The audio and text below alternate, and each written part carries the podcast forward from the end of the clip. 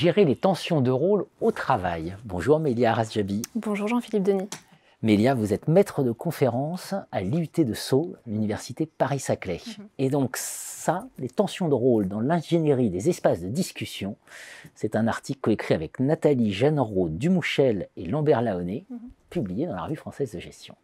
Tout et donc vous travaillez sur les tensions de rôle. Alors première question, qu'est-ce que c'est les tensions de rôle? Alors, les tensions de rôle, euh, pour définir euh, de manière euh, simple cette notion, ça fait référence à la confrontation des attendus au travail. Euh, et on ressent une tension de rôle dès lors qu'on a une difficulté, voire une impossibilité à répondre aux attentes qui nous sont formulées au travail. Et il existe de manière euh, admise dans les dernières recherches, quatre formes en fait de tension de rôle. on peut avoir l'impression qu'on nous demande des choses au travail qui sont contradictoires.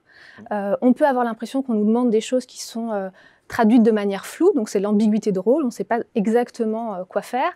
Euh, on peut avoir l'impression qu'on nous demande des choses qui sont en contradiction avec nos valeurs profondes ou notre vision, par exemple, d'un travail bien fait. Euh, et enfin, on peut euh, avoir l'impression que ce qu'on attend de nous au travail est excessif, c'est-à-dire qu'on nous en demande trop et on n'a pas les ressources pour y répondre. Donc voilà, pour être brève, la notion de tension de rôle. La notion de tension de rôle derrière laquelle, évidemment, on imagine que si ce n'est pas géré, c'est source de souffrance au travail. Complètement. Très concrètement.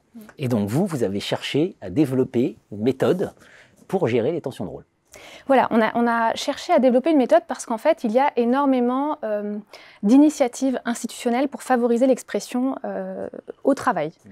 Euh, on a beaucoup de recherches qui parlent, par exemple, d'instituer des espaces de débat, des espaces de délibération, des espaces de dispute professionnelle ou des espaces de discussion, c'est le langage qui s'est plutôt imposé. Euh, mais force est de constater que euh, instituer des espaces de discussion au travail représente encore un défi pour les entreprises. Parce qu'il ne suffit pas de mettre en présence un manager avec ses opérateurs, de leur dire discuter de ce qui ne va pas au travail pour que la discussion se passe bien et de façon, euh, de façon constructive. Et donc notre pari, ça a été de se dire, si on introduit la notion de tension de rôle dans la méthodologie des espaces de discussion, eh bien peut-être que cette discussion pourrait être constructive et, qu'elle pourrait se, concentrer véritablement sur les arbitrages que l'on rencontre dans son quotidien de travail. Hmm. Alors, point très intéressant hein, dans, votre article, donc un top manager, enfin un senior manager, mhm. qui nous dit euh, l'expérimentation a été une véritable révolution, elle a donné une méthode pour mobiliser tous les acteurs de terrain et faire émerger des sujets et des solutions. Mhm.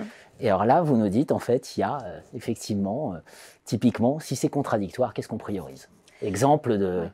Exemple de gestion. Exemple de gestion des tensions de rôle. En fait, nos, résultats finalement de, cette expérimentation qu'on a menée nous montrent que quand on introduit les tensions de rôle, eh un collectif est par exemple capable de sortir au bout de trois heures avec des solutions concrètes pour, résoudre ou réduire en tout cas les tensions de rôle vécues, euh, vécues dans le quotidien de travail, sans s'enliser forcément dans la recherche de fauteurs ou dans des tensions interpersonnelles. Si c'est un problème de surcharge, comment on diminue la voilure? C'est par exemple le cas euh, de, de managers avec son équipe qui ont redéfini l'attribution des dossiers, par exemple, dans le cadre d'une équipe. Euh, si c'est trop ambigu, trop flou, euh, comment on explicite davantage, par exemple, une règle, une procédure de métier? Euh, Si ça vient, on se rend compte que la tension de rôle vécue par le collectif est de l'ordre d'un travail bien fait, on n'a pas la même conception du travail bien fait, ça, vient contrevenir les valeurs du, collectif au travail, on va identifier comment collectivement on peut faire autrement pour qu'on puisse se retrouver subjectivement dans notre travail. Donc finalement, les tensions de rôle permettent de produire des résultats probants.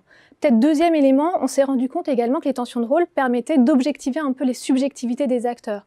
Ça agit comme un média qui fait que tout le monde va pouvoir se retrouver et discuter collectivement d'un sujet, comme je le dis, sans chercher la faute en, se concentrant véritablement sur, euh, les problèmes au travail.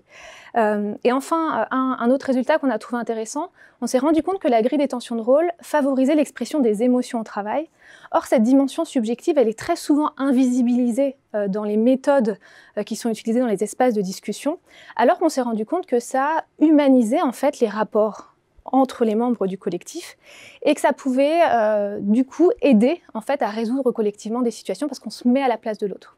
Et puis peut-être dernier élément, et après j'aurai fini, euh, c'est sur la répartition du temps de parole de chacun. On se rend compte que quand on a une vraie méthode qui permet d'instituer les espaces de discussion, eh bien la parole est davantage partagée. Euh, de fait, on va pouvoir également euh, discuter collectivement de sujets qu'on n'avait pas l'habitude d'aborder dans le collectif. Parfois, c'était traité qu'entre managers, et notamment les questions de réorganisation du travail ou d'organisation du travail. Et parce qu'on admet ici que la définition a priori du travail euh, ne peut pas être prescrite et qu'il faut en discuter avec les acteurs de terrain. c'est bien quand la recherche explique, c'est encore mieux quand elle propose des outils pour euh, modifier les situations. C'est ce que vous essayez de faire. C'est ce qu'on essaye de faire, tout à fait. Merci à vous, Mélia. Avec plaisir.